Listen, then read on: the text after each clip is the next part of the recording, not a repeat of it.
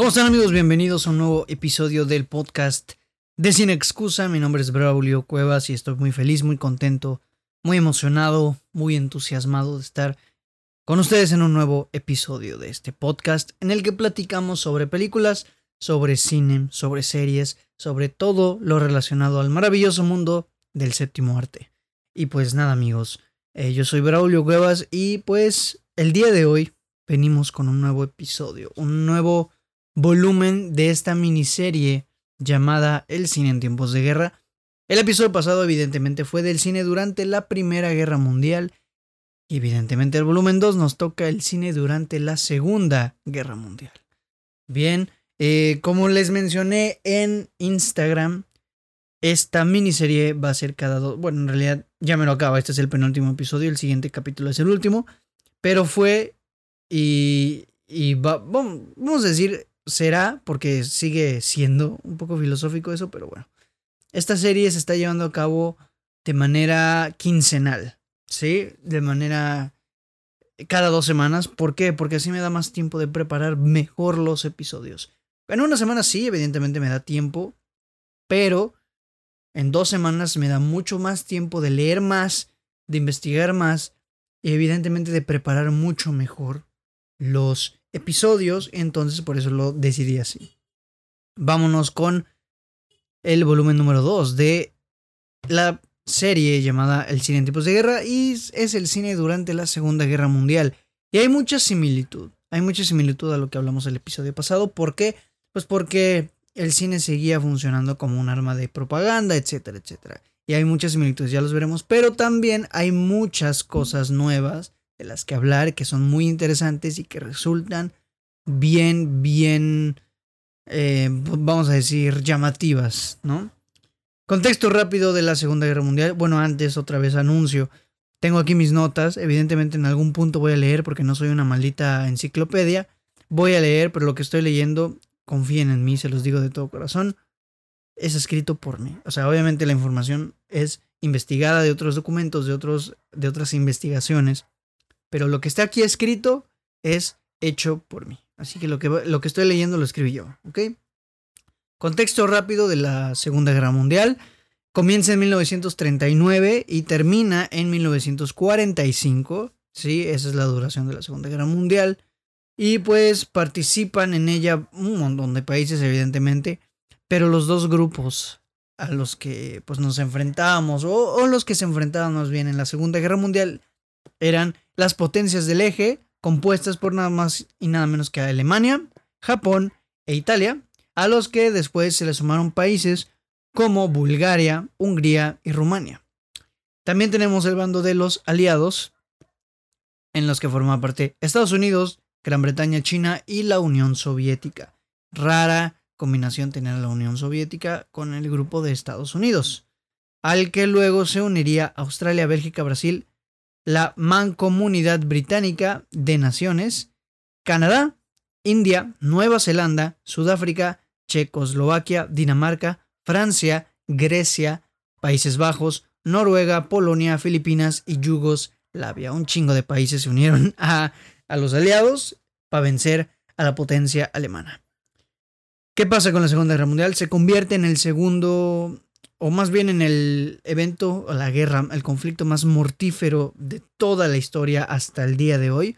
Lucharon alrededor de 70 millones de personas, murieron muchas más de esas cifras, eh, repartidas entre civiles, entre militares, entre pues gente que no tenía nada que ver con el conflicto.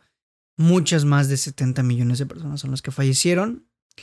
Y pues de una desafortunada, eh, una desafortunada guerra que llegó en muy poquito tiempo eh, de, la Primera Guerra Mundial prácticamente. Causas de la Segunda Guerra Mundial, bueno, entre muchas otras cosas, los tratados de París que fueron firmados al final de la Primera Guerra Mundial, ¿sí? Con los que pues nuestra queridísima Alemania no estaba nada de acuerdo. Eh, entre ellos otros países, por ejemplo, Austria, y en realidad todos los países que perdieron. No estaban de acuerdo, principalmente Alemania.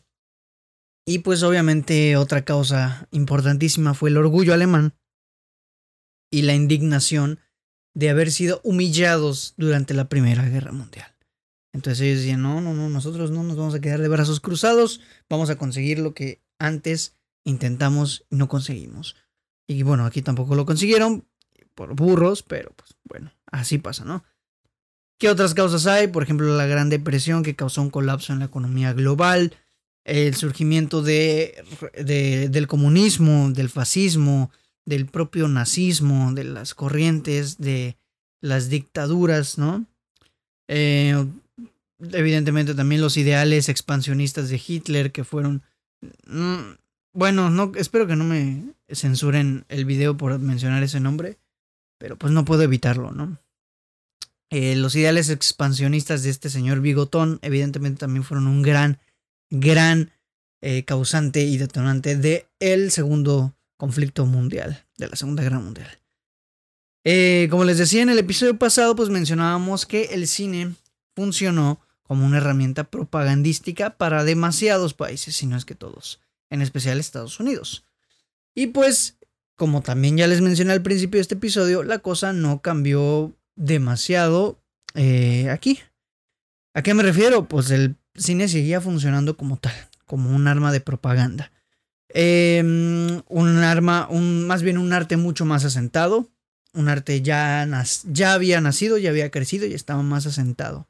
Ya estaba más asentada la industria, ¿no? Y pues cumple con el mismo papel, pero pues como con ciertas variaciones y con, y con nuevas aportaciones a las, a las técnicas, a los métodos que se utilizaban para infundir estos mensajes a la gente. Eh, es una completa locura, ya lo van a ver. Eh, una de estas nuevas eh, situaciones o circunstancias que introdujeron o que se introdujeron al panorama cinematográfico de la guerra es que la censura ocupó un lugar muy, muy importante. La censura y, y la no libertad de expresión, por decirlo así, dominó el panorama fílmico, artístico, político, social, etcétera, etcétera, etcétera, de pues, los países que estaban involucrados en este conflicto.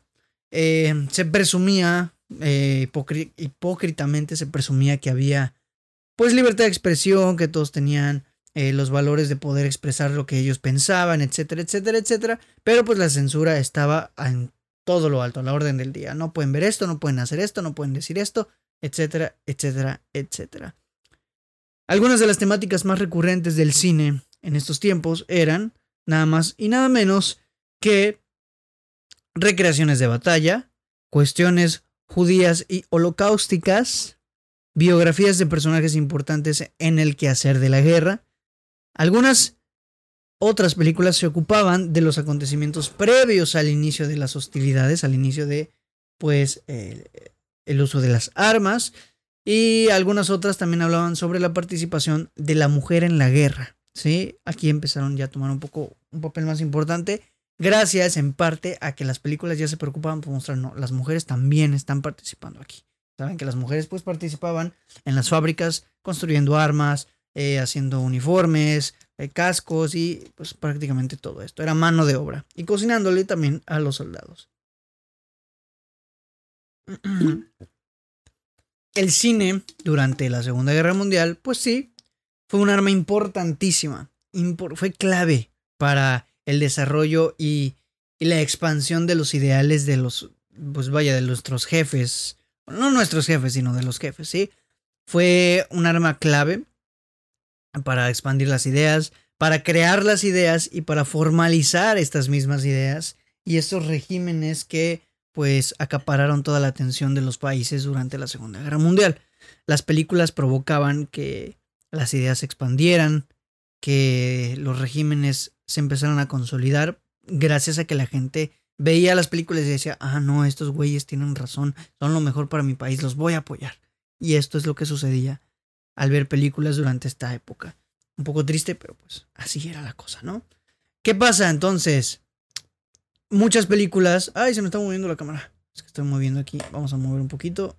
Ahí. Una disculpa por las fallas técnicas. Ahí estamos. ¿Qué pasa? Que muchas películas lograron eso y que además muchas otras lograron o unificar o enemistar. ¿Sí? Eh, ya que, pues, según las conveniencias de los gobiernos, pues era lo que se mostraba en las películas. Es decir, durante esta etapa de la Segunda Guerra Mundial, los gobiernos, como ya te mencioné, había mucha censura. Entonces los gobiernos prácticamente tenían el poder de manipular el arte, de manipular el cine, de manipular los mensajes que se ponían en las películas, pues a conveniencia, ¿no? Lo que más le convenía al país, lo que más le convenía para convencer a cierto aliado de que se sumara, cosa que pasó con Gran Bretaña y Estados Unidos, y pues ellos tenían el poder de manipular el arte a su conveniencia. Una cosa bastante grave. Pero lo más grave del caso es que quien tenía la posibilidad de hacer eso, también tenía el poder de tergiversar la historia. De tergiversar la historia en pro de sus conveniencias, en pro de sus objetivos y en pro, evidentemente, de ganar la guerra a como de lugar. Ellos podían cambiar la historia, podían modificar acá y allá, con el simple hecho de que la gente al ver cierta película, cierta producción audiovisual, diga, no puedo creer que esto esté sucediendo, voy a apoyar a mi país a como de lugar. Una cosa tremenda y terrible, pero pues así funciona en tiempos de guerra la propaganda. ¿Qué más? ¿Qué más? ¿Qué más? ¿Qué más, más podemos decir? Eh, como para dar un poco más de introducción, yo creo que de introducción muy poco ya. Vámonos directo de lleno a lo que nos truje Chencho, que es pues platicar de lleno, abordar de lleno el cine durante esta época. Y lo primero de lo que quiero hablar es el cine de los dictadores. ¿A qué me refiero con esto? El cine que ocurría en Alemania y en Italia principalmente. La industria alemana y la industria italiana fueron mucho más sólidas durante esta etapa, mucho más aprovechadas durante los años que duró el conflicto y bueno, mucho más aprovechadas en comparación a cómo eran utilizadas estas industrias en estos países durante la Primera Guerra Mundial. Aquí el cine ya estaba sentado, sobre todo un poco más en Italia, y se aprovechaba mucho más. Personajes como nuestro queridísimo Adolfo, como Benito Mussolini, se filmaban incluso ellos para ensayar sus discursos, para ensayar sus ademanes, previo a que ellos salieran con la gente, con el pueblo, a dar sus sermones y a expandir su idea. Además, antes de la guerra, previo a la guerra, muchas de las películas producidas en estos dos países fueron de gran ayuda para dar a conocer en qué consistían estos regímenes. Fueron de mucha ayuda para que la gente entendiera cómo funcionaba el Partido Nacional Socialista o cómo funcionaba el fascismo en Italia, ¿no? La verdad es que es una cosa bastante interesante porque pues fue un medio, el cine en este caso, educativo hasta cierto punto para la sociedad. Es como si ahorita AMLO, bueno, México, eh, hablando de México, del país donde yo soy, como si ahorita el presidente dijera, ah, voy a hacer una película para que la gente entienda la cuarta transformación, por decirlo de alguna manera. Así funcionaba. Una de las primeras películas sobre el nazismo fue El joven hitleriano Kex, una película de 1933, que fue una producción basada en un hecho real sobre la muerte de 1932, en 1932, perdón, de un niño de 12 años a manos del ejército comunista. Tengo aquí la trama, que es bien interesante. Dice, la trama muestra cómo un joven comunista es obligado a pertenecer a la juventud bolchevique. En el campamento comunista se da cuenta y se ve fascinado por la camaradería y el patriotismo que muestran las juventudes hitlerianas.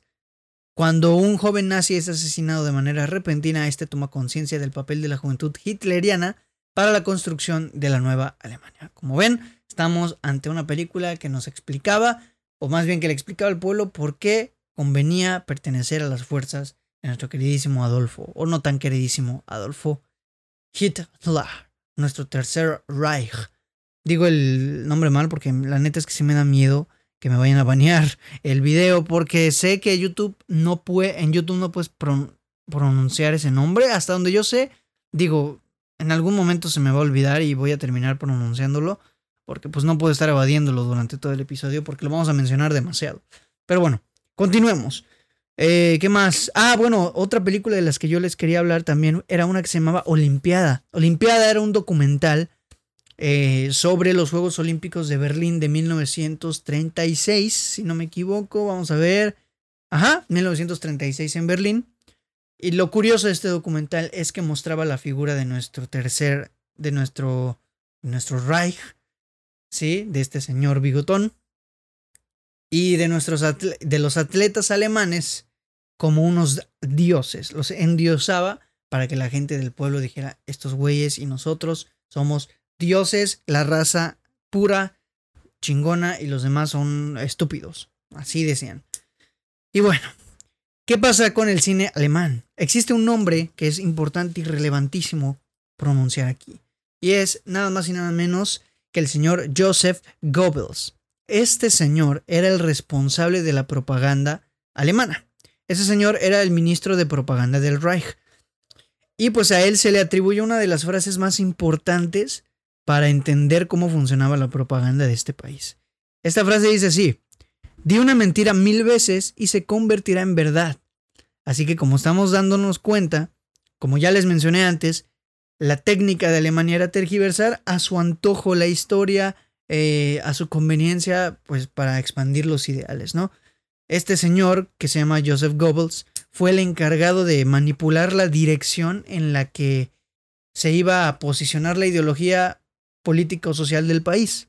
¿sí? Por medio de muchas cosas, por medio de la manipulación del arte, de la música, de los discursos políticos y evidentemente también del cine. Su propaganda de este güey se caracterizó por tratar temas con un tono demasiado agresivo y demasiado, vamos a decir, fanático, obviamente tomando en cuenta que estamos hablando de Alemania nada más. Eh, y sus dos grandes logros de este güey fue eh, el momento de esplendor de, del Reich, en mil, por ahí de 1941,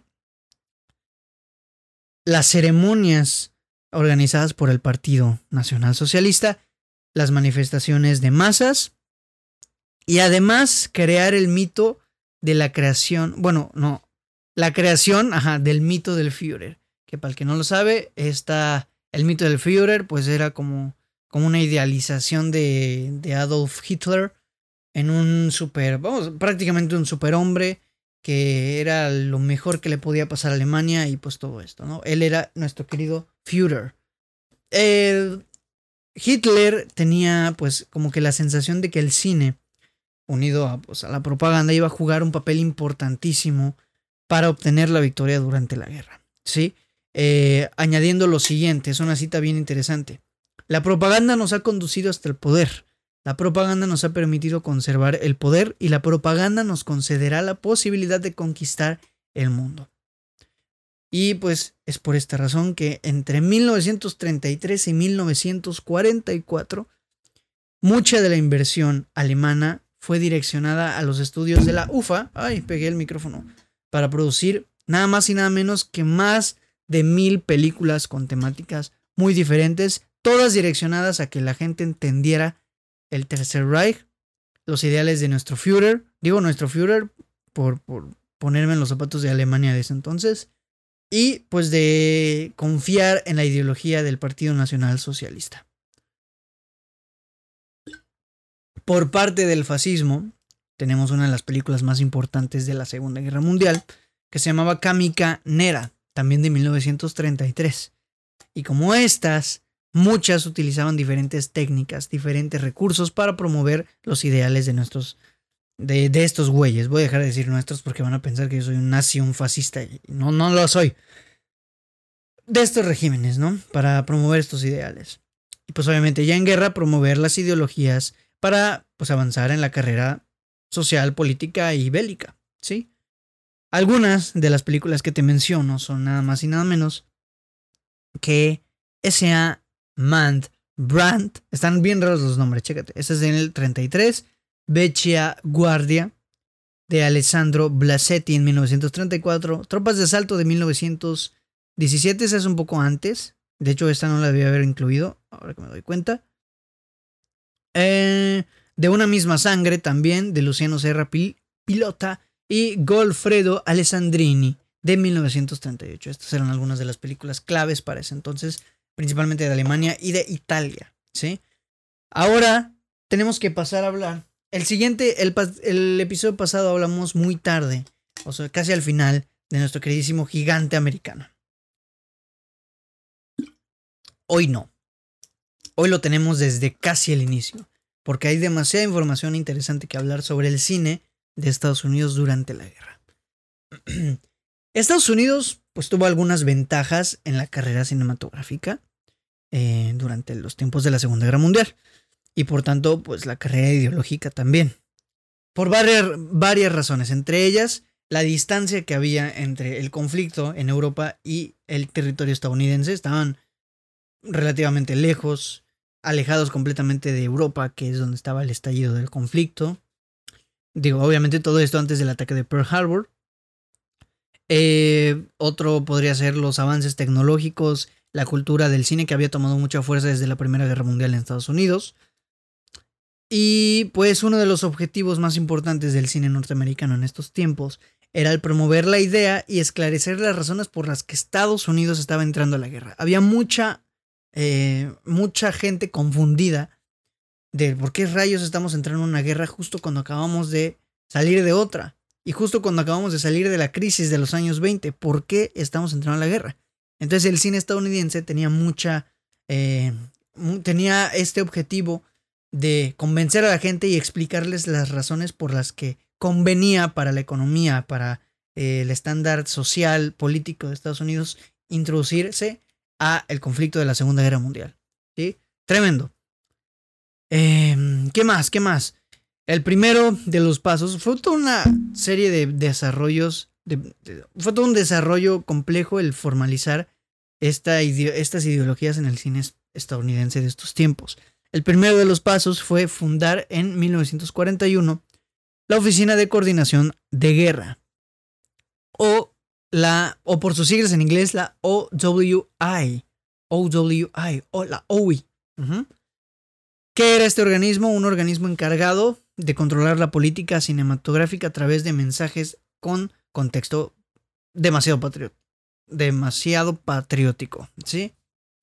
Dentro de esta organización también surge la oficina cinematográfica, un, un, este, ¿cómo se me fue la palabra que iba a decir? Un organismo mucho más especializado en, en, el, en el cine, perdón. Y el director de la OWI, el señor Elmer Davis, tenía muy claro el poder que tenía la propaganda. Digo, todos lo tenían, pero mucha gente supo aprovecharla de mejor manera. Tenía muy claro el poder de la propaganda. Él decía lo siguiente, y aquí tengo la cita. La forma más fácil de inyectar una idea en la mente de la gente es mediante la propaganda y dejar que se realice por medio de un panorama de entretenimiento. De entretenimiento. Entonces él tenía clarísimo el papel que jugaban las películas, la música y prácticamente todo tipo de entretenimiento para convencer a la gente de los ideales norteamericanos. Sin embargo, no todo es color de rosa, se topó Estados Unidos el cine de Estados Unidos se topó con pared dos veces, con dos paredes gigantescas. La primera, el primero de los problemas con los que se topó, era el costo de producción. Realizar este tipo de películas costaba demasiado, no, no resultaba nada rentable y pues evidentemente era un gran peso económico para el país, para la industria. La otra, ¿qué pasaba? El cansancio de la gente hacia el tipo de cine propagandístico. La gente empezaba a cansarse de ver pura película de este estilo, dejaban de ir a verlas, dejaban de consumirlas y comenzaban a exigir una serie de películas diferentes, con, con cosas distintas, no sé, eh, dramas, películas de acción, eh, comedias sobre todo, eh, con el principal afán de escapar de la realidad que se estaba viviendo que era bastante dura.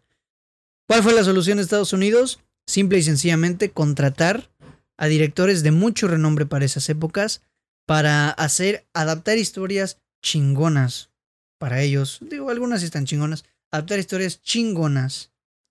Eh, y además impregnar en ellas ciertos mensajes eh, bastante sutiles para que la gente se terminara de convencer de lo importante que era entrar a la guerra y hacer ver películas que traten sobre el problema, ¿no?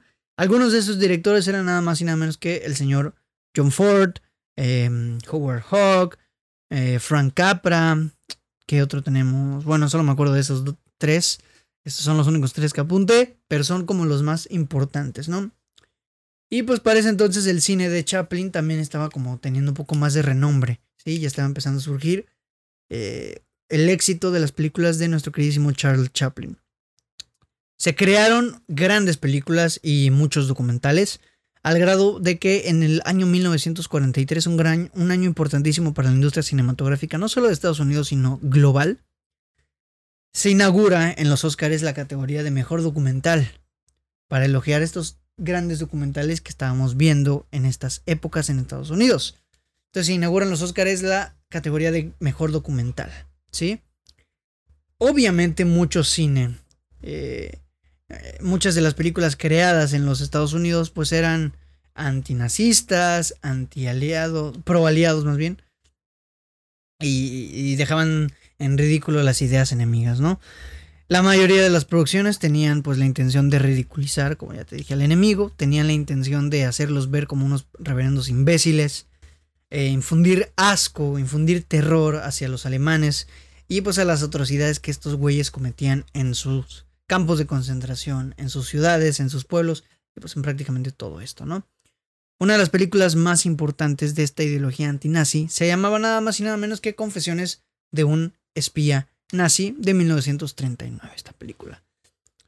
Y además algo que logró Hollywood en esta época fue eh, crear un estereotipo del soldado perfecto y del americano perfecto. Eh, del individuo, pues vaya, ejemplar, el americano por excelencia y, sobre todo el patriota absoluto.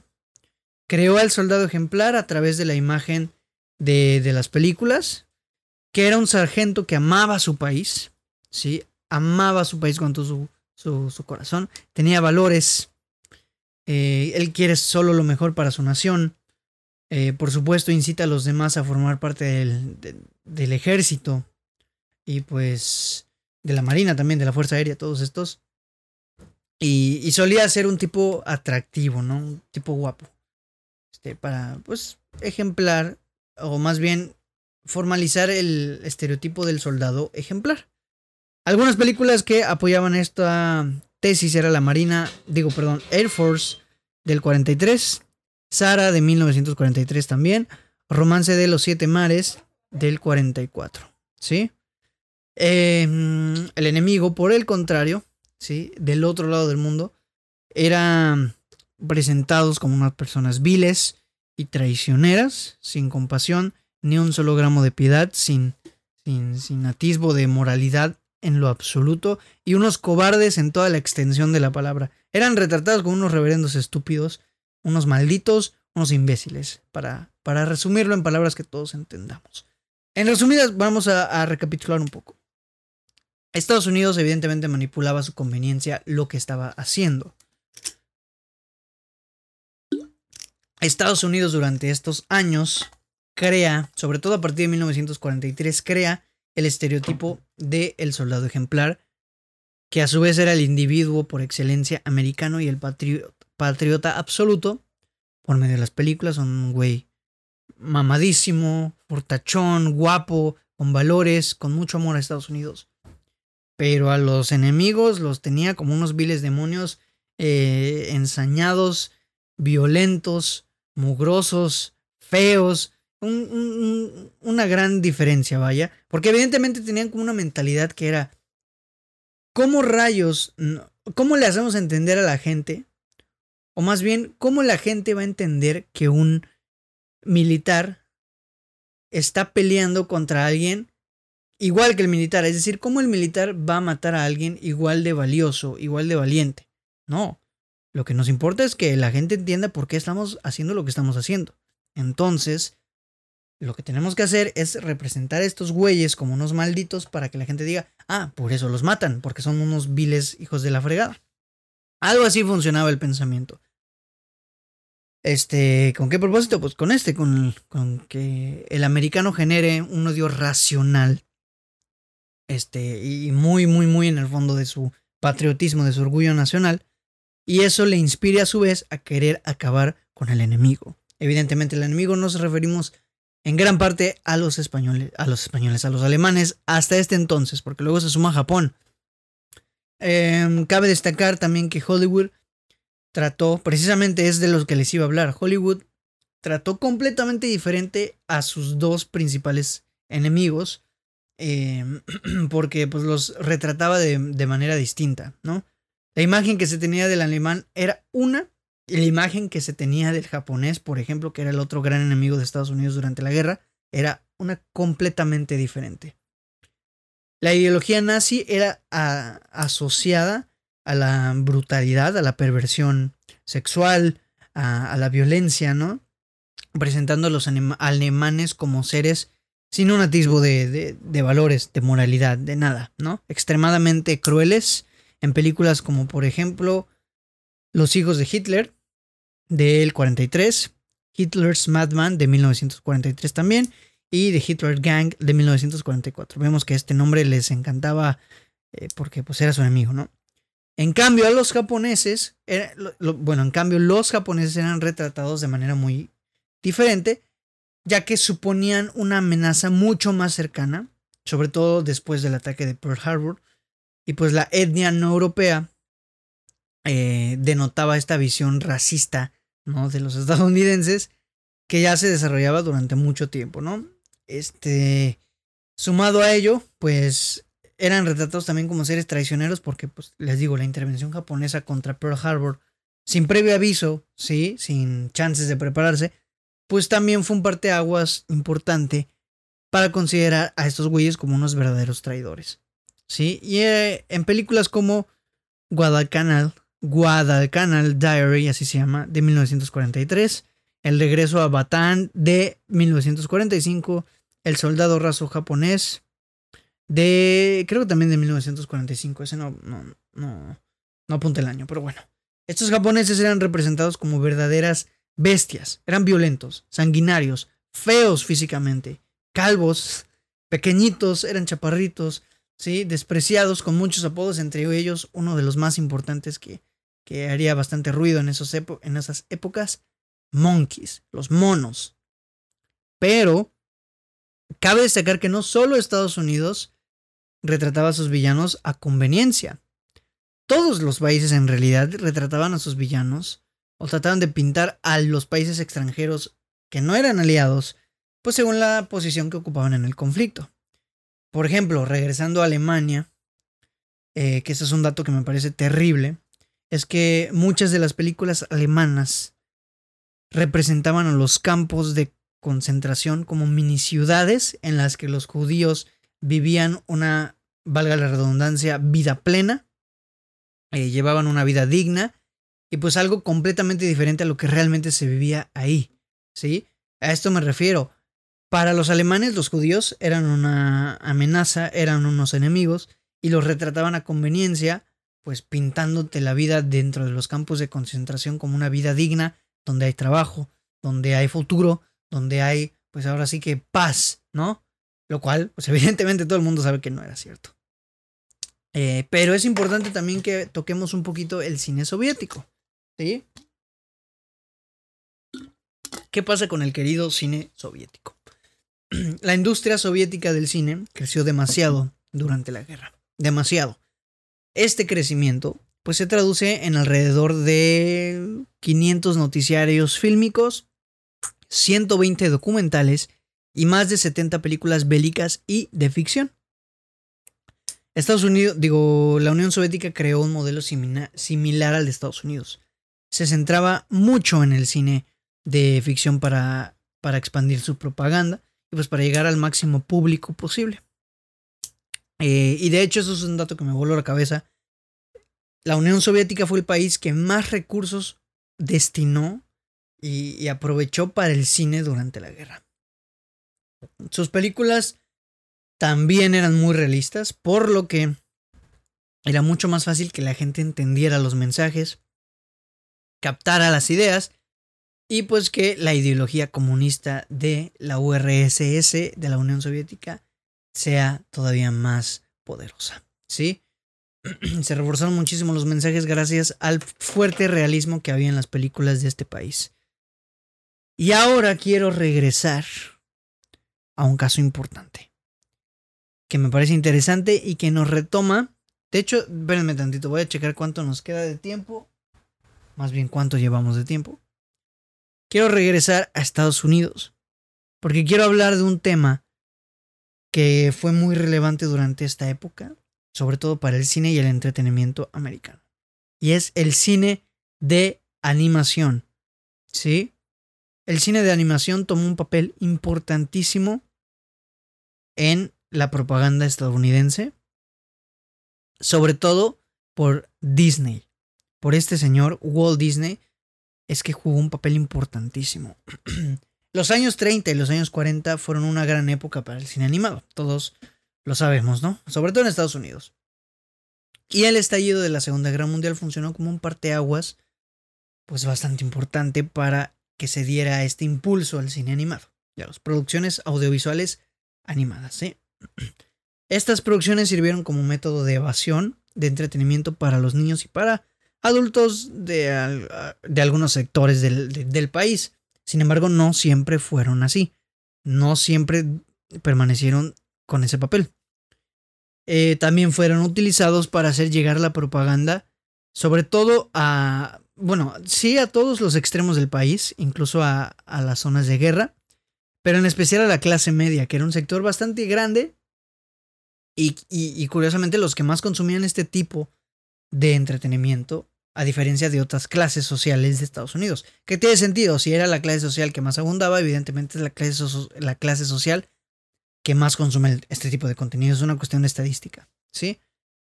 Y entonces cuando Estados Unidos ingresa a la guerra, se comienzan a crear películas animadas, muchas de ellas dirigidas a los mismos soldados, en las que se parodiaban a los enemigos, a, ciertos líderes extranjeros y pues a los ejércitos de estos líderes. Uno de los responsables, como ya te mencioné, del cine, del impulso y de, y, de los responsables máximos del funcionamiento del cine animado durante la guerra fue nuestro queridísimo Walt Disney. Lo curioso es que Walt Disney gozaba de una... Ya ven que había mucha censura, pues Walt Disney no tenía problema con ello. Él gozaba, o más bien, ajá, gozaba de una censura no tan estricta, este, no, no tan rígida, y tenía un poco más de libertad a la hora de crear películas, a la hora de crear cortos y todo esto, ¿no? El cine animado pues traspasó muchas barreras y llegó incluso a manos de los enemigos, incluso a manos de la Alemania nazi, quienes pues estaban convencidos de, de la eficacia de este tipo de productos. Ellos veían las películas animadas y dicen, estos vatos están medio estúpidos, pero sí les saben. Esto funciona. Entonces comenzaron a replicar el modelo y a crear también sus propias producciones, sus propias producciones animadas, con películas y con cortos que propiciaban al conflicto en contra del país norteamericano. Y también en contra, sobre todo, de la comunidad judía. Era mucho más hacia ellos, ¿no? Pero bueno, vamos a regresar a Disney. Los inicios de Disney en la propaganda comienzan alrededor de... Ay, no me acuerdo del año 39, creo que era 40, no lo apunté.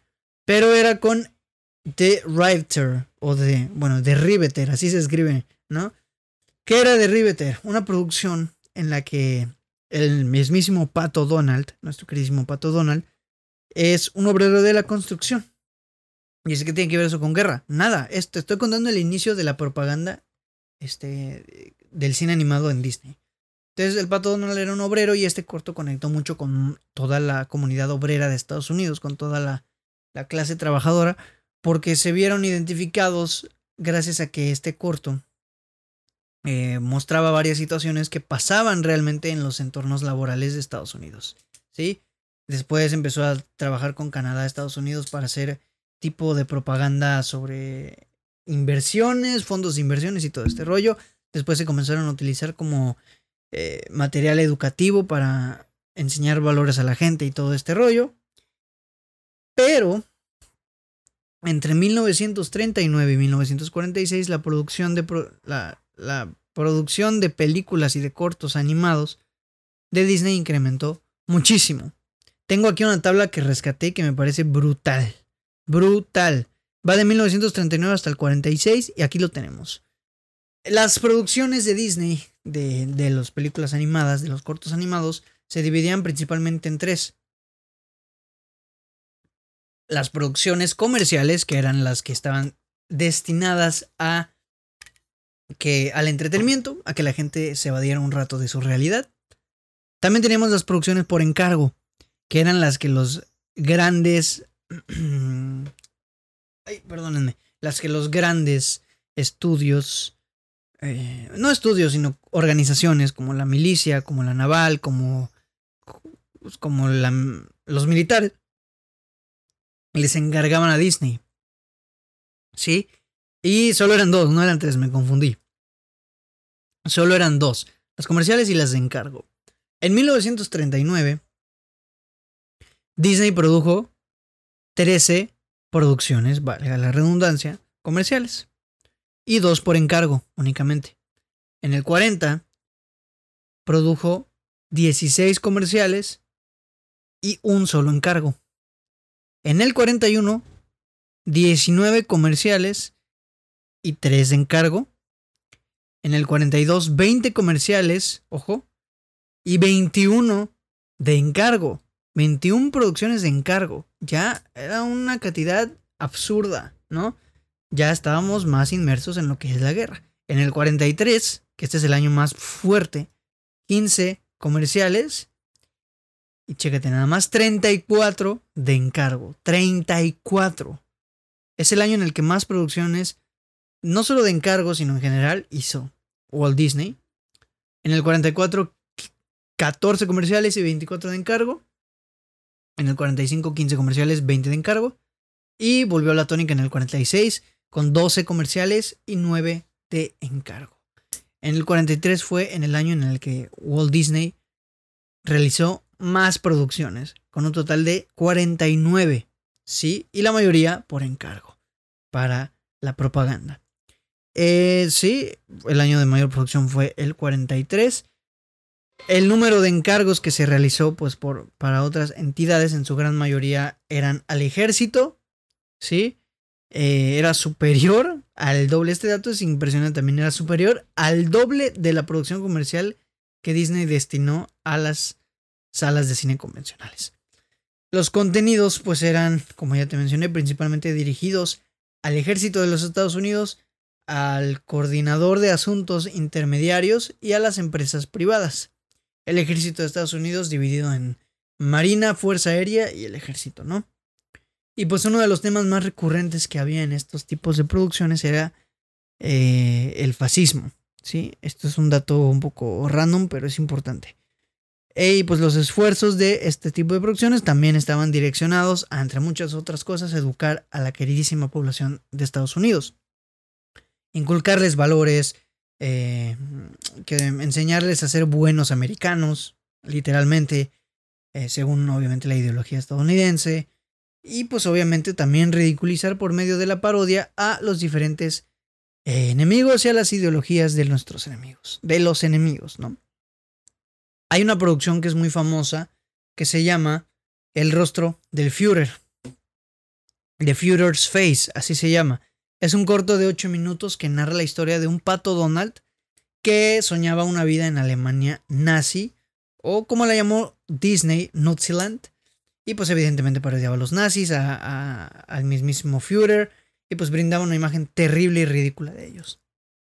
Y de hecho rescaté la historia completa. ¿Por qué? porque ya no se encuentra este cortometraje. No sé si lo cancelaron, lo censuraron, algo le hicieron, pero ya no está. Lo busqué en YouTube y ya no está. Pero se las voy a leer, porque está bien interesante, chéquense. Dice, la historia comienza con la aparición de una banda de música nazi, donde destacan caricaturas de Hideki Toho tocando la tuba, Goring tocando la flauta trasera, Goebbels tocando el trombón, a su vez que lideraba el grupo, Goebbels, el güey este, el güey encargado de la propaganda alemana, y Mussolini tocando el bombo. La banda empieza a tocar una canción, eh, empieza a tocar una canción en la cual dicen estar orgullosos de hacer el Hail en el rostro del Führer y definen como un super canto, como un superhombre, perdón, a todos los individuos de la raza aria.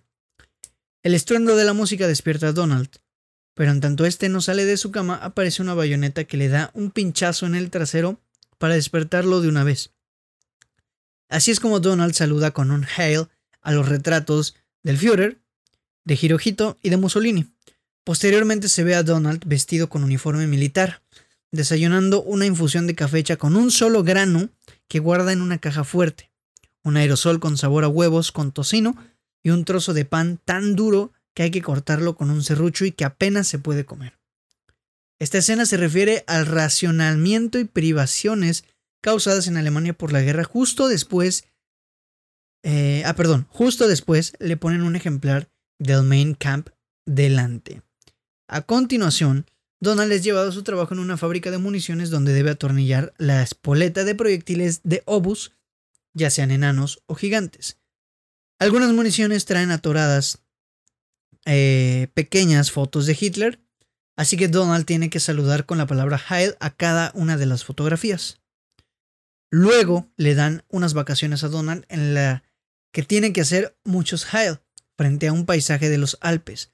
Después de esto le obligan a hacer horas extra en la fábrica donde aumenta la rapidez de su trabajo a niveles insoportables y finalmente se vuelve loco con la aparición caótica de proyectiles eh, con la aparición caótica de proyectiles de muy diverso tamaño y despierta en su dormitorio, donde confunde la sombra de la Estatua de la Libertad con la de Hitler. Al notar que todo ha sido un sueño, Donald se acerca a la Estatua de la Libertad con la de Hitler. Eh, perdón, Donald se acerca a la Estatua de la Libertad y acaba abrazándola con mucha alegría, sintiéndose orgulloso de ser un ciudadano de los Estados Unidos de América. En la escena final aparece una caricatura de Hitler a la cual le terminan lanzando un tomate y ahí es donde cierra el cortometraje. Como podemos ver, era un cortometraje destinado a ridiculizar y a hacer que la gente se diera cuenta de que el, el Partido Nacional Socialista era un infierno y que la Alemania nazi era un infierno. Y obviamente de que ser americano era lo mejor que te podía pasar en la vida. Ser estadounidense más bien. Es, es una locura el cortometraje. Me muero por verlo, pero no está. Está perdido. No sé, no sé si lo censuraron, no sé qué rayos pasó.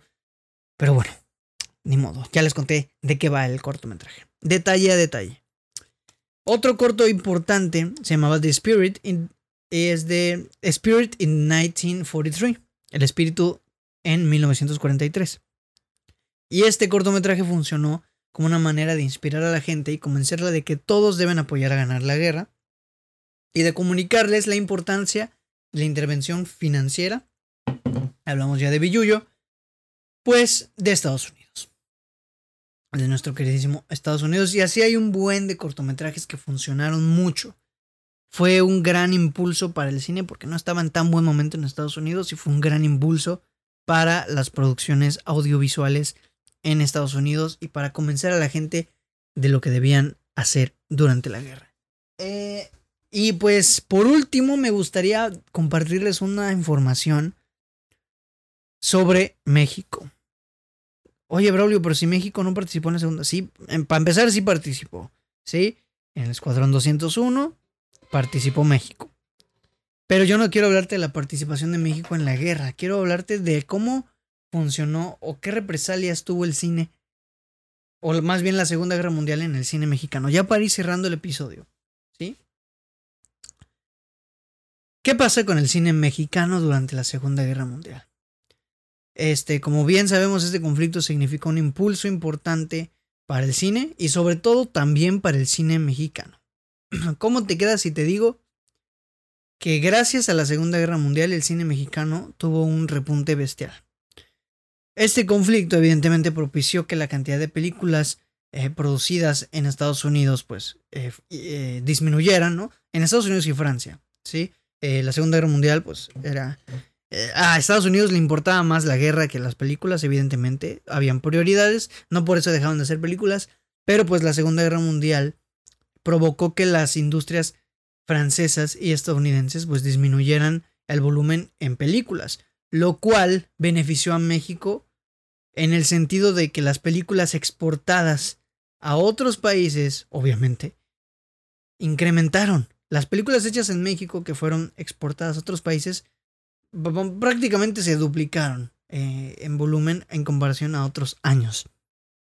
Eh, poco a poco estas películas se darían de un nombre, ¿no? Se darían a conocer personajes, actores y sentarían las bases de algo tan precioso a lo que solemos llamar la época de oro del cine mexicano, ¿sí? gracias a que Estados Unidos estaba dado en la torre un poco por la industria cinematográfica, es que el cine de oro mexicano comienza a relucir y a tener mucha más presencia en toda América, Sudamérica, Centroamérica y Norteamérica principalmente.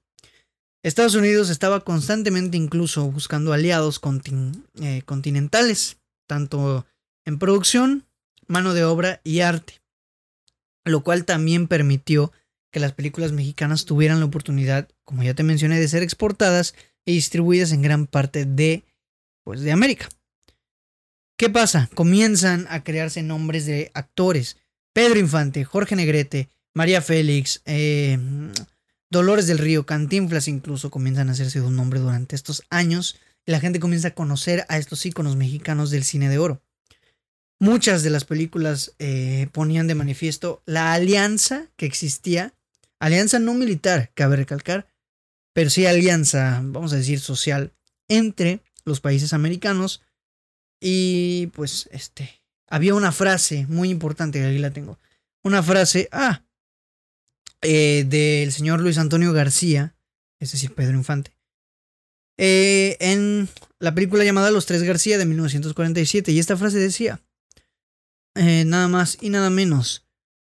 ay, la perdí. Ah, aquí está. Esta frase decía, que viva el panamericanismo y el acercamiento de las Américas. Esta frase la decía mientras coqueteaba con una güera que obviamente daba la impresión de ser gringa. Eh, y pues representaba la idea de unidad continental planteada por Estados Unidos a los demás países de América. Incluso la película de Walt Disney de Los Tres Caballeros de 1944 tuvo como fin alentar precisamente y, alimentar este ímpetu de, alianza social entre, pues, estas, entre varios países de América. En sus tres personajes, por ejemplo, eh, tenemos a Pancho Pistolas, que es un gallo de pelea, era representante de México y de Centroamérica. Pepe Carioca es un periquito, representaba a Brasil y Sudamérica. Y el pato Donald era el de Estados Unidos y representaba evidentemente a Norteamérica. Es, es como se nos retrataba la solidaridad continental a través de las películas, ¿no?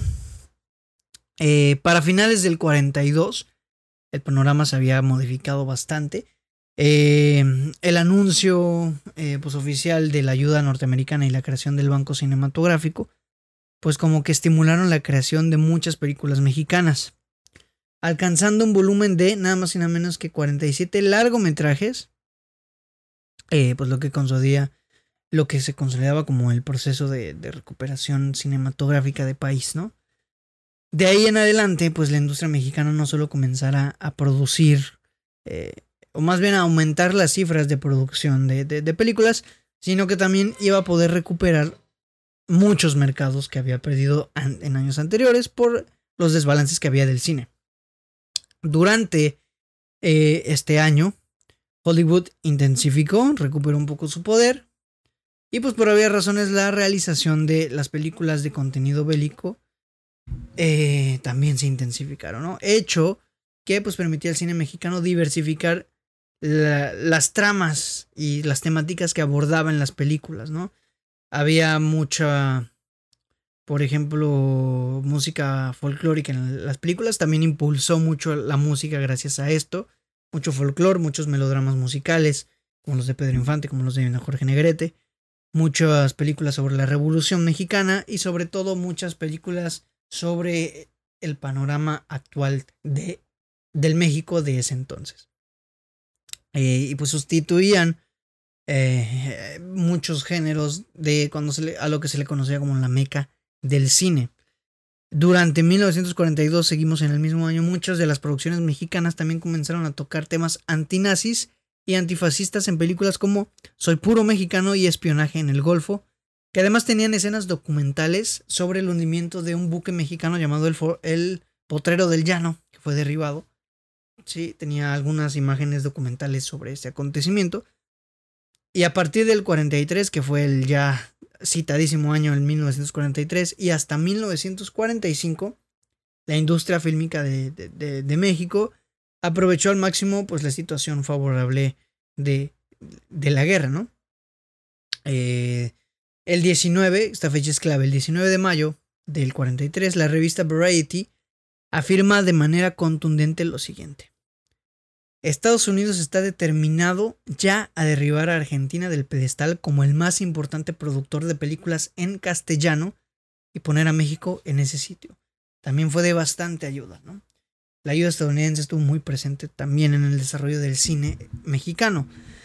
Eh, varias cosas, por ejemplo, maquinaria, refacciones de dicha maquinaria para, los estudios, eh, economía, ¿sí? dinero para los productores, asesoramiento por instructores de Hollywood, clases eh, a los trabajadores que, que participaban en los estudios, preferencia al envío de, películas eh, este, mexicanas y pues evidentemente apoyo para una mejor distribución de materiales audiovisuales que venían de México. Em, distribución a todo el mundo y sobre todo a los países de habla hispana, ¿eh? principalmente. Tomamos un poquito de agua y continuamos. Y pues seguimos en el 43. Se filman alrededor de 70 películas en el 44 se producen alrededor de 75 y en el 45 se alcanza la cifra récord de nada más y nada menos que 82 películas mexicanas producidas y exportadas. Todas y cada una de ellas salieron del país y vieron otros mercados. Y es aquí como nos damos cuenta que el cine mexicano se vio muy beneficiado gracias al conflicto de la Segunda Guerra Mundial. Y con esto, amigos míos, cerramos la edición 2 de El Cine en Tiempos de Guerra. Me parece que está bien interesante la información que, que, platicamos hoy. Es importantísimo, es, es un hito lo que pasó en la Segunda Guerra Mundial para el cine, sobre todo en México, por ejemplo, en, la, en el impulso de la animación, en cómo funcionaba como propaganda. Y pues vemos que, pues evidentemente era eh, bastante importante el papel del cine. Todavía más que en la primera, porque en la primera el cine era un arte incipiente. Pero aquí ya estaba sentado, entonces ya era importantísimo. Pero bueno amigos, con eso terminamos el episodio de esta semana. Espero que les haya gustado muchísimo. A mí me encanta preparar este tipo de episodios, me fascina. Y espero que les haya gustado mucho. Gracias por escucarlo. Gracias por estar aquí conmigo. Gracias por su apoyo. No olviden seguir las redes de Sin Excusa en Facebook, Instagram, TikTok, eh, Twitter, no olviden seguir el podcast en Spotify, Apple Podcast, Google Podcast, Anchor, Amazon Music y YouTube. No, no, olviden suscribirse al canal de YouTube y activar la campanita para no perderse ningún video ni ningún episodio del podcast. Y pues nada, amigos, muchas, muchas gracias por estar aquí nuevamente. Les digo, mi nombre es Braulio Cuevas y nos estamos escuchando y viendo la siguiente semana en un nuevo episodio del podcast de Sin Excusa. Bye.